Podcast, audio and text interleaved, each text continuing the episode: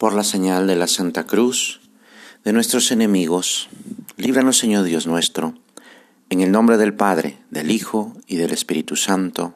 Amén. Señor mío y Dios mío, creo firmemente que estás aquí, que me ves, que me oyes. Te adoro con profunda reverencia. Te pido perdón de mis pecados y gracia para hacer con fruto este rato de oración. Madre mía Inmaculada, San José mi Padre y Señor, Ángel de mi guarda, interceded por mí. María, llena de gracia, es la hija predilecta del Padre, la Madre amantísima del Hijo, el sagrario del Espíritu Santo. También es Madre de la Divina Gracia. Es el tesoro de Dios y la tesorera de todas las misericordias que nos quiere dispensar. Sí, es medianera de todas las gracias.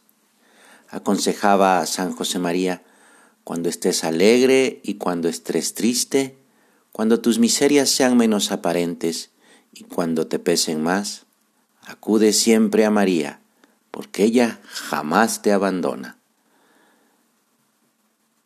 María es muy cercana a Dios y también muy próxima a nosotros, dispuesta siempre a comprendernos. María es, según palabras de San Pablo VI, la obra maestra de Dios. Llega a las fronteras de la divinidad, más que ella solo Dios y, y próxima a nosotros por ser madre de todos los hombres, refugio de los pecadores. Y acudimos a ella porque su oración ante su Hijo es siempre eficaz. Con ella nos sentimos seguros. Escribió San José María, si yo fuera leproso, mi madre me abrazaría sin miedo, me besaría las llagas. ¿Y la Virgen Santísima? Al sentir que tenemos esa enfermedad, que estamos llagados, vamos a gritar, Madre.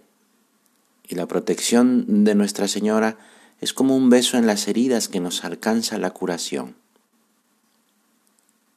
Y es que en el tremendo momento de la crucifixión, cuando Jesucristo estaba dando su vida por nosotros, queriendo darlo todo por nuestra salvación, nos entregó a su madre como madre nuestra.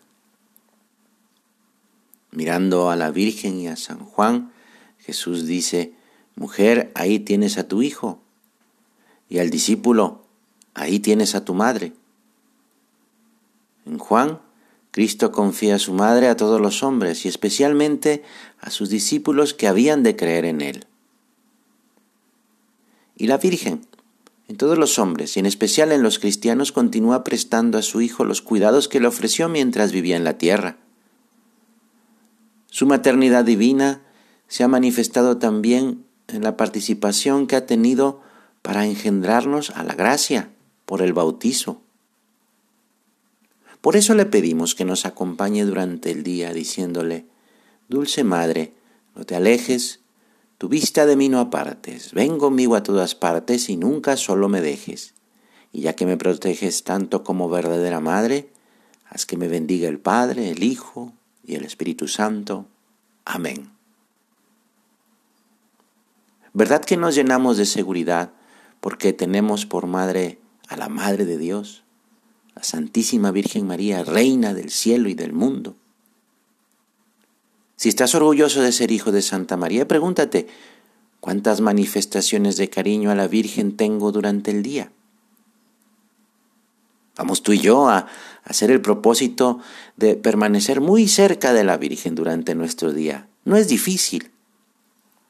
Quizá puedes pensar que tu día en estas circunstancias haciendo cosas ordinarias, cosas habituales, pues eh, no ayudan mucho a mantener el corazón en, en, el corazón de la Virgen. Yo te invitaría a reflexionar un poco. ¿Qué buscamos siempre, aún sin especial atención en todo lo que hacemos? Pues cuando nos mueve el amor de Dios y trabajamos con rectitud de intención, buscamos siempre lo bueno, lo limpio, lo que trae paz a la conciencia, la felicidad. Que a veces nos equivocamos en esto, sí, Pero precisamente reconocer esos errores es descubrir con mayor claridad que nuestra meta es esa, una felicidad no pasajera, sino honda, serena, humana y sobrenatural. Esa felicidad que solo da Dios y que la Virgen nos alcanza. Buscar siempre el amparo de la Virgen es lo que queremos, pero de una manera especial si el Señor permite tentaciones más difíciles, cuando parece que faltan las fuerzas, si se nos hace más duro el camino, o cuando somos más conscientes de las dificultades por las que pasamos en ciertos momentos. Tener devoción a Santa María es estar de buenas. No hay nada que temer porque ella nos lleva siempre de la mano hasta su Hijo Jesús.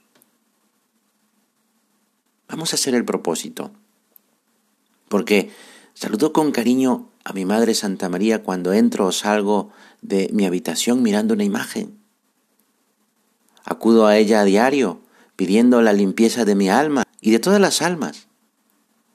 Le encomiendo que todos vivamos la virtud de la pureza que necesita el mundo. Difundo la devoción a la Virgen aprendiendo de su humildad